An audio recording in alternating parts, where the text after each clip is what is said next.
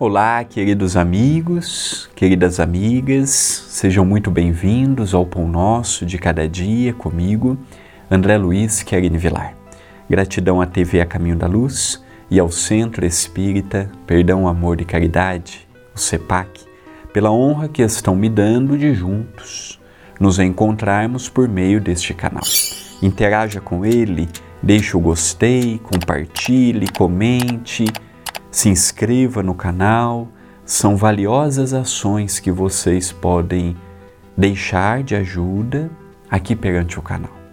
Que possamos, na mensagem de hoje, endereçada a Jesus em forma de homenagem pelo seu aniversário, mas o presente quem recebe somos nós, por usufruirmos dos seus ensinamentos e dos seus exemplos que possamos extrair a quintessência do Novo Testamento, extraindo dali a palavra que orienta, a palavra que reergue, a palavra que estimula, a palavra que orienta. E a frase de hoje é de Lucas, quando ele nos diz: Mas, respondendo ele, disse ao Pai: Eis que te sirvo há tantos anos sem jamais transgredir um mandamento teu, e nunca me destes um cabrito para alegrar-me com os meus amigos.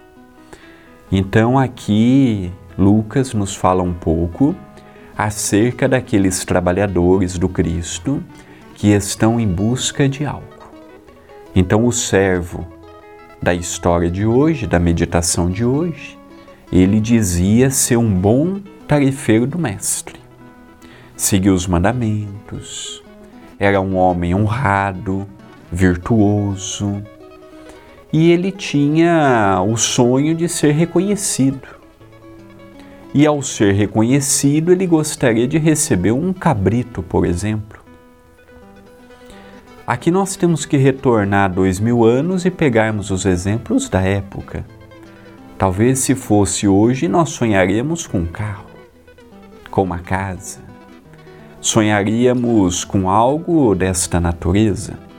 Naquela altura, um cabrito era algo maravilhoso, em que ele poderia ceiar com a família, ceiar com os amigos. Lembremos que naquela altura a pobreza era grande, a miséria era grande, a fome era grande, muitos passavam grandes dificuldades. A fome sempre caminhou no seio da humanidade a fome, a desigualdade, a divisão por classes sociais.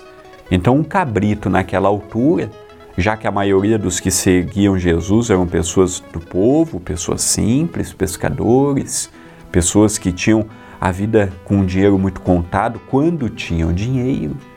Então, o cabrito representava uma, uma fortuna, porque ali ele poderia chamar os amigos para juntos passarem algumas horas.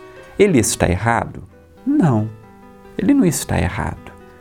Só que o recebimento não tem que partir da nossa cobrança. Olha, Senhor, eu vou no centro, eu dou passe, eu sou médium, eu atendo as pessoas, eu faço isto, eu faço aquilo. Será que não tem como me dar um pouquinho a mais? Não. Jesus não, não ensinou isto devemos fazer a nossa parte. Se fui convidado a dar um passe, se fui convidado a fazer uma palestra, se fui convidado a participar de uma reunião, é ir com amor. E a recompensa virá conforme os desígnios do Pai. E não com o meu pedido, ah, Senhor, eu tenho feito tanto e não tenho recebido nada. Ah, eu tenho ajudado tanto e olha, minha vida continua não indo para frente. Parece que quanto mais eu dou, menos eu recebo. São pensamentos que não podemos alimentar. Estamos amparados constantemente pelo alto? Não estamos sozinhos em momento algum? Em todas as circunstâncias estamos sempre sendo envolvidos pelos generosos amigos espirituais? Então, a partir daí, nós já vamos tendo aquela ideia: eu estou recebendo auxílio, isso não deixa de ser uma forma de pagamento. Estou recebendo um abraço, estímulo, o encorajamento para seguir adiante. Então, vamos ver nesses pequenos detalhes o grande benefício que o alto tem proporcionado a cada um de nós. Esta é uma mensagem de reflexão. Pensemos nisto, mas pensemos agora